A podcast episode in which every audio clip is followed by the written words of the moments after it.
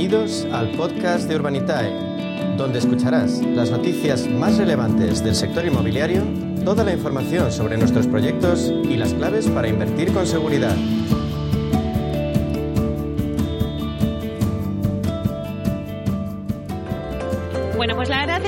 No paramos de dar noticias dentro de nuestras secciones, pero ahora nos toca dar un repaso al mundo Procted. Es nuestro espacio en inversión inmobiliaria y Procted con Urbanitae. Y vamos a daros siempre eh, las nuevas claves financieras que están cambiando el sector inmobiliario gracias a la transformación digital. ¿Y quién mejor para contarnos qué se cuece en este sector que Diego Bestar, consejero delegado y fundador de Urbanitae? Así que vamos a darle la bienvenida. Buenos días, Diego. Buenos días, Meli. Un placer, como siempre. Bueno, pues vamos a comenzar hoy eh, en la sección. Vamos a centrarnos hoy de lleno en la actualidad. Más tarde haremos la actualidad del sector, pero vamos a la actualidad de Urbanitae, ¿no? Ya que seguís con una intensa actividad tras el éxito de financiación de vuestro último proyecto con un ticket de 5 millones de euros, el máximo permitido, siempre lo decimos.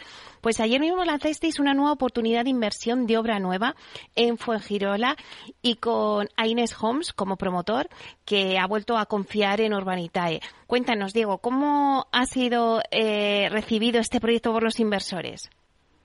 Pues claro, encantado. La verdad es que, bueno, el proyecto de, que hicimos la semana pasada de 5 millones de euros, yo creo que no solo es llamativa la cifra, ¿no? que, que, al final, como comentas, es la más, la más alta que permite el regulador, sino también el promotor con, la que, con el que hemos trabajado en este proyecto. ¿no? Y volvemos a ver, pues en el caso de, de Civitas, que es uno de los promotores eh, quizás más, más importantes de nuestro panorama nacional actualmente, eh, que acude a una plataforma de crowdfunding para, para financiar un proyecto como, como el que financiamos, ¿no?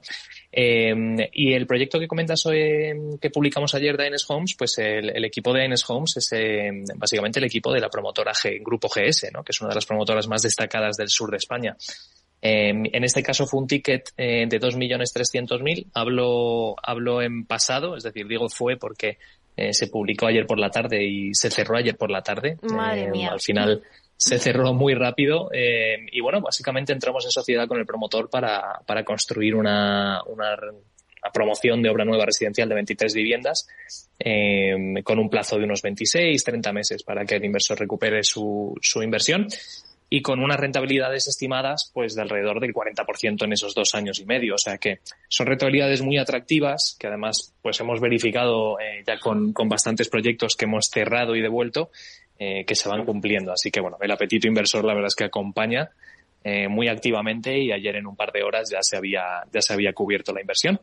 Así que nada, encantados de volver a trabajar con, con Ines Homes, es el segundo proyecto que hacemos con ellos y la verdad es que todo lo que estamos haciendo en la zona de Málaga está funcionando muy muy bien a nivel comercial también, a nivel de obra.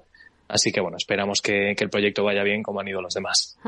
Pero no solamente hay que hablar de los proyectos, que cada vez que lanzáis un proyecto, pues como me decías, como con este con Ines Homes, que en dos horas ya se cubre el ticket, sino que también hay que hablar de las devoluciones. En la última semana habéis llevado también a cabo dos nuevas devoluciones. En ambos casos se han superado las previsiones que teníais iniciales. Bueno, pues háblanos un poquito de estos proyectos. Pues tienes toda la razón. La verdad es que tendemos a hablar mucho de los proyectos nuevos que, que publicamos y, y, poco de los proyectos que se cierran y que se devuelven, ¿no? Y yo creo que ahí está la clave de la cuestión, ¿no? La gente invierte no para invertir porque es un proyecto muy bonito, sino para invertir para sacarle una rentabilidad. Y esa rentabilidad pues se confirma eh, cuando se devuelve el, el, proyecto.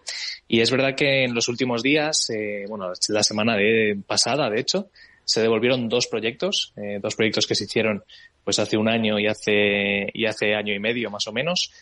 Y, y ambos superaron la rentabilidad estimada. De hecho, eh, bueno, pues hicimos eh, una devolución de un proyecto en la zona de Barcelona eh, que llamamos CUNIT, en el que levantamos 600.000 euros entre 500 inversores, de hecho más de 500 inversores. Y, y, bueno, ese proyecto tenía una duración estimada de 15 meses, iba a dar una rentabilidad del 15% anual y finalmente ha dado esa rentabilidad del 15% anual, pero en 13 meses, con lo cual pues eh, mejora sustancialmente la, rentabilidad anualizada o la TIR. Y el segundo proyecto que devolvimos es uno de nuestros clásicos promotores, eh, promotor de trasteros, Group Anson, que yo creo que es de los favoritos en nuestra plataforma y, y todo el mundo los conoce. Eh, y este proyecto, pues eh, muy en línea de Group Anson, se devolvió también con cuatro meses de antelación. Es decir, el proyecto iba a 12 meses con un tipo de interés del 9% y el proyecto al final se devolvió en solo ocho meses, dando ese 9% de, de, rentabilidad. Así que, bueno, de nuevo, Grupanchon mejorando las cifras, mejorando los, plazos y, como te puedes imaginar, pues la base inversora muy contenta, ¿no? Porque conseguir un 9% de rentabilidad en ocho meses pues hay pocas inversiones, sobre todo muy pocas inversiones con ese nivel de garantías que puedan, que puedan conseguirlo. Ya lo creo. Eh, sí que me gustaría tomar el pulso también al sector de la actualidad, ¿no? Estábamos viendo, ya le hemos tomado el pulso a, a Urbanita, que va de cine, pero también vamos a ver un poco cómo estás viendo el sector, porque bueno, ayer mismo la, la ley de vivienda se aprueba en el Senado, entrará en vigor cuando se publique en el BOE, pero claro, eh, esto que está suscitando entre los inversores, o sea, cautela, inseguridad, ¿cómo estás viendo tú este tema? Bueno, a ver, nosotros quizás aquí tenemos una visión eh, bastante, bastante directa, ¿no? Al final somos probablemente una de las entidades que más promociones inmobiliarias eh, pone en marcha eh, anualmente. Eh, si no estamos, si no somos la que más, probablemente estamos en el top 3. Y, y, bueno, a diferencia de la mayoría de inversores inmobiliarios, nosotros al final no invertimos en la compra de activos eh, residenciales como tal, ¿no? O sea, no somos una SOCIMI, no somos una cartera de inversión inmobiliaria. Eh, bueno, Urbanitae lo que hace es invertir principalmente en la promoción de obra nueva. Dicho esto, eh, esto no quiere decir que no nos afecte, ¿no? Y, y, y bueno, pues eh, normas como la nueva ley de vivienda lo que hacen sobre todo es generar incertidumbre, generar miedo en los mercados y todo lo que es incertidumbre y miedo lo que hace es que el capital eh, pues eh, normalmente es, el dinero es muy asustadizo, ¿no? Y cuando, cuando hay incertidumbres, pues eh, al final se refugia y, tiende a salir de esos sectores. Entonces, bueno, todo lo que tenga que ver con proyectos para construir y poner vivienda en alquiler, pues eh, probablemente se enfríe mucho en los próximos meses. Y, y, esto probablemente es lo que menos necesita el mercado, porque el, problema de los precios de, alquiler no es un problema de regulación ni un problema de que suben los precios porque los eh, tenedores de activos residenciales son muy malos y quieren cobrar mucho dinero. Es decir, esto no es el problema. El problema es un problema de oferta y demanda. Y cuando hay mucha menos oferta que demanda, pues lógicamente los precios suben. Eh, con lo cual, todo lo que sea desincentivar la producción o la construcción, la inversión en, en generar eh, activos nuevos, es decir, generar vivienda, construir vivienda para ponerla en el alquiler, lo que va a hacer es eh, pues empeorar el problema que tenemos y hacer que haya menos oferta, es decir, menos viviendas disponibles para alquilar y por ende pues que sigan subiendo los precios. Así que bueno, yo creo que es un consenso generalizado en cualquiera que esté en el sector inmobiliario que, que lo que se está planteando eh, no solo no va a ayudar, sino que, que, va a hacer bastante daño. Así que bueno, veremos de cerca esto. Eh, dicho lo cual, los proyectos de Urbanitae no nos, afecta, no nos afecta de forma directa porque lo, nos dedicamos a construir sobre todo para vender. Y cuando entramos en proyectos de rentas, que como sabes tenemos una pata de, de inversión en rentas, ah. Lo hacemos eh, casi en exclusiva en, en, en, temas de local, en locales comerciales, temas de oficinas. Eh, de hecho, no nos hemos metido a hacer eh, eh, activos residenciales para alquiler. O sea que esto a priori, ah. eso es, esto a priori no nos, no nos afecta. Claro, el, te lo decía también por el tema del Bill to Rent, que aunque no habéis entrado, pero claro, esto es lo que está poniendo un poco en la alerta a los inversores, que eh, siempre hemos hablado del residencial en venta o en alquiler, pero luego ahora pues se han extendido una gama de, de plataformas eh, residenciales con el living, eh, pues Senior Living, el Co-Living, eh, el Bill to Rent, y entonces claro, de alguna manera en el Bill to Rent sí que esta ley de vivienda los inversores pueden echarse para atrás y decir, bueno, ojo, que ahora con esta ley las cosas se complican, ¿no? Entonces, era un poco ver también eh, hasta qué punto estáis viendo vosotros en el mercado inversor, que es en el que vosotros os movéis, que proyectos para destinados para el Vinture se pueden estar parando o por lo menos eh, se pueden estar cuestionándose los inversores. Sí, sin lugar a duda. O sea, levantar, levantar capital para llevar a cabo cualquier proyecto nunca es fácil. Eh, como decía antes, el dinero es miedoso, ¿no? Eh, ya de por sí, incluso en un mercado como, como el de eh, construcción para, para poner en alquiler activos, el Build to Rent, en el que vemos además que hace falta tanta, tanta, tanta vivienda. Es decir, el problema es que, que, insisto, es un problema de oferta y demanda. Hay mucha demanda y poca oferta. Con lo cual el Build to Rent pues tenía mucho sentido. Lo hemos hablado en este espacio un montón de veces y la mayoría de empresas que se dedican a, construir, pues lo han tenido en su radar, ¿no? Eh, pero claro, si le sumas eh, el variable de la incertidumbre que, genera todo esto, la incapacidad que, que, van a tener esos eh, operadores de vivienda en alquiler para poder ajustar los precios a las realidades del mercado, pues, eh, pues esto hace que se complique y que mucha gente que posiblemente se, se hubiera planteado el invertir en este tipo de, proyectos, pues se lo piense dos veces y diga, mira, yo hasta que nos aclare todo esto y veamos qué efecto tiene, pues probablemente se pare. Y esto lo que va a hacer, insisto, es eh, exacerbar aún más el problema que ya tenemos de falta de, oferta, con lo cual, eh, vamos, los precios del alquiler pues tenderán a, seguir subiendo eh, y de forma probablemente más acelerada de lo que lo han hecho hasta ahora, que ya ha sido bastante acelerada. Bueno, otro de los grandes eh, eventos que se va a hacer la semana que viene y es el Salón Inmobiliario Internacional de Madrid, eh, el SIMA. Eh, vosotros también, vuestra plataforma también tiene presencia en esta nueva edición del SIMA. Al final, el SIMA es el mayor escaparate del sector inmobiliario en España, donde, bueno, pues están todas las promociones. Ahí está ya una novedad, ¿no? Que es la del Salón del Inversor. Bueno, cuéntanos un poquito vuestra participación en esta nueva edición. Pues sí, la verdad es que bueno, no, no podíamos faltar a, este evento. Probablemente sea de los más importantes, eh, si no el más importante en, nuestro país del sector inmobiliario. Y, bueno, pues ahí estaremos. Eh, al igual que el año pasado, tendremos un stand donde podremos eh, pues recibir a, curiosos, recibir a interesados, recibir a gente que nos conozca y gente que no nos conozca.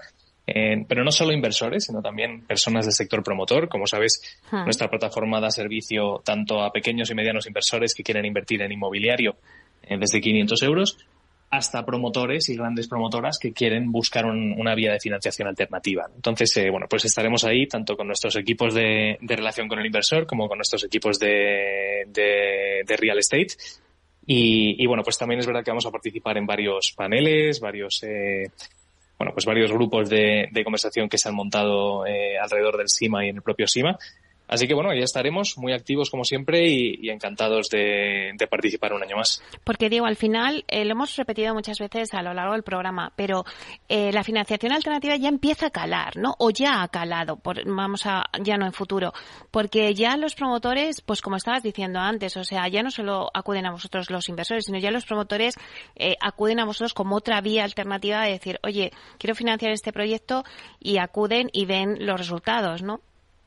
Sí, sin duda. De hecho, lo que estamos viendo, a diferencia de, cuando empezamos con, todo esto del crowdfunding, que era muy nuevo para, el sector, lo que estamos empezando a ver es que muchos promotores ya, desde la concepción de un proyecto, eh, ya se plantean eh, el variable de, tirar con, con, plataformas de crowdfunding desde el principio.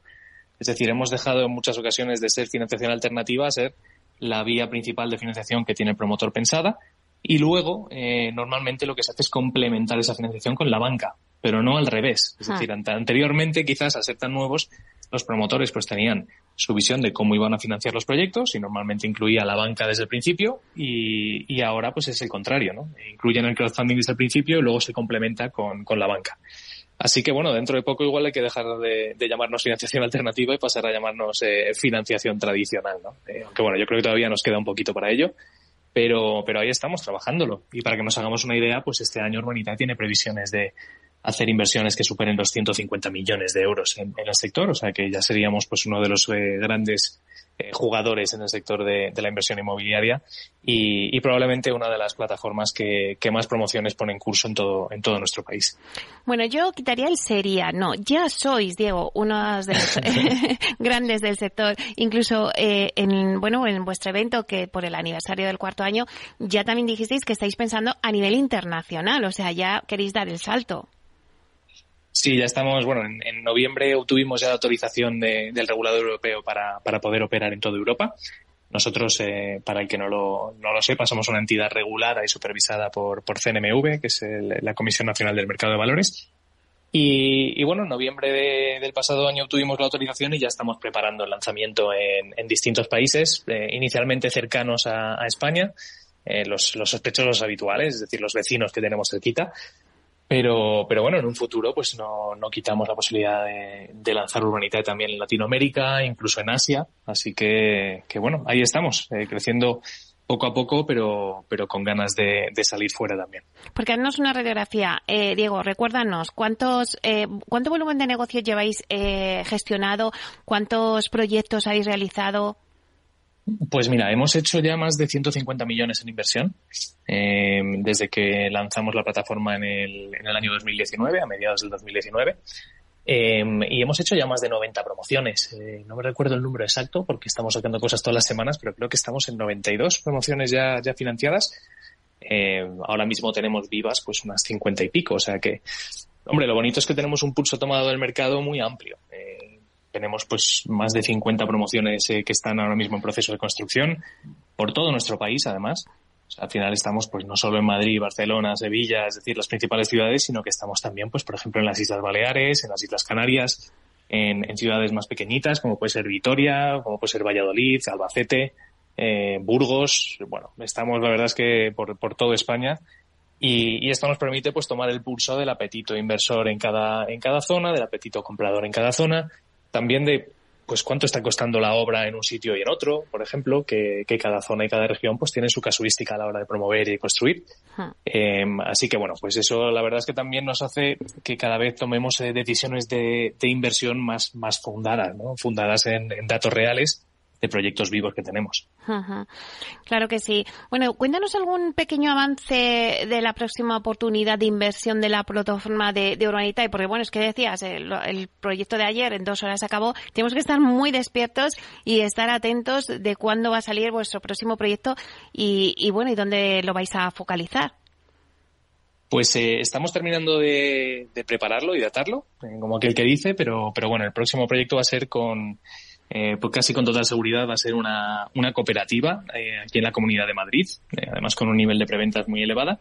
Y lo que vamos a hacer es juntar a todos los inversores de Urbanitae para, para levantar eh, capital para financiar la compra de ese suelo a la cooperativa hasta que entre el banco y, y les financie el resto. ¿no? Entonces, es una cooperativa, una gestora de cooperativas de las más importantes de nuestro país. Eh, tiene un nivel de preventas ya muy elevado, o sea, por encima del 60% y es un préstamo a cortito plazo, o sea que un préstamo eh, a unos seis meses, con lo cual son 5 millones de euros que vamos a levantar. Yo creo que, el proyecto, al ser a corto plazo y, al tener ese nivel de, avance de ventas y ser aquí en Madrid, pues yo creo que va a volar. O sea que, que sí, esos 5 millones de euros suena una cifra elevada, pero, pero la verdad es que en el pasado hemos visto cómo proyectos de ese tamaño también se financiaban en minutos.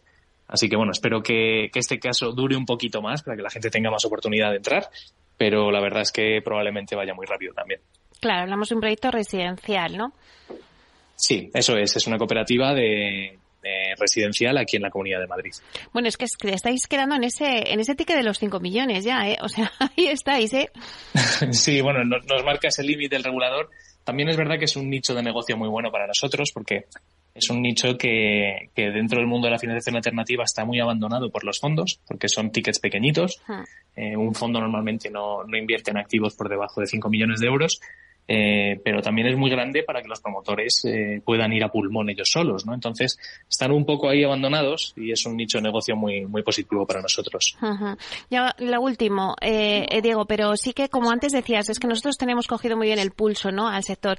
Cuéntanos, eh, comparte con nosotros y con todos los oyentes. Ahora un inversor que nos esté escuchando, ¿dónde tiene que poner el foco? Si dice, oye, quiero invertir en el sector inmobiliario, ¿dónde tiene que poner el foco? Pues mira, todo lo que es residencial ahora mismo sigue siendo muy, muy atractivo. Eh, seguimos teniendo un problema de oferta y demanda, es decir, hay mucha más demanda que oferta. Con lo cual, pues todo lo que se construye se tiende a vender bien, incluso con la subida de tipos de interés, que es verdad que se ha notado una ralentización a la hora de las ventas, sobre todo en promociones eh, de, precios bajos o medios, que es donde más afecta a la gente cuando va a entrar a comprar algo, pues la subida de tipos de interés les afecta mucho si es un, eh, un, rango eh, más bajito, ¿no? Pero lo que estamos viendo que funciona muy bien a nivel comercial es obra nueva de lujo o medio lujo, eh, y sobre todo también la costa está tirando muy muy fuerte y sigue funcionando muy bien. Todo lo que tenemos en costa y en vacacional funciona muy bien. Y luego, pues a cualquier inversor le diría lo de siempre, ¿no? Al final lo más importante es entender dónde estás invirtiendo, saber dónde está yendo tu dinero, que esto es algo que me parece obvio, pero que es muy difícil a veces eh, lograrlo, porque las opciones de inversión que tenemos tienden a ser muy complejas.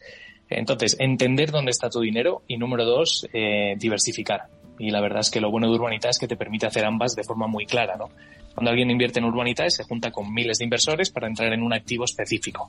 Entonces, bueno, pues igual sale un, un proyecto en, tu barrio, en el edificio de al lado, para comprarse el edificio entero, reformarlo y venderlo, ¿no? Y, eso es pues algo muy positivo, ¿no? Es una inversión que se puede tocar y se puede ver. Y a partir de ahí, pues también permite diversificar. Es decir, con 500 euros se puede invertir en, todos nuestros proyectos. 500 euros es la inversión mínima. Y esto lo que te permite es, pues si tienes 5.000, pues puedes invertir en, en, más de 10 proyectos o en 10 proyectos directamente. O sea que que, bueno, yo invito a todo el mundo a que le eche un vistazo a los proyectos que tenemos y sobre todo a la trayectoria, ¿no? que ya tenemos una trayectoria relativamente larga y los resultados han acompañado muy positivamente. Bueno, pues no lo puedes decir mejor. Ya creo que ya me tengo que callar, que lo has dicho todo. Muchísimas gracias, Diego Bestar, consejero delegado de Urbanitae. Un placer. Muchas gracias, Meli. Un placer, como siempre. Hasta pronto.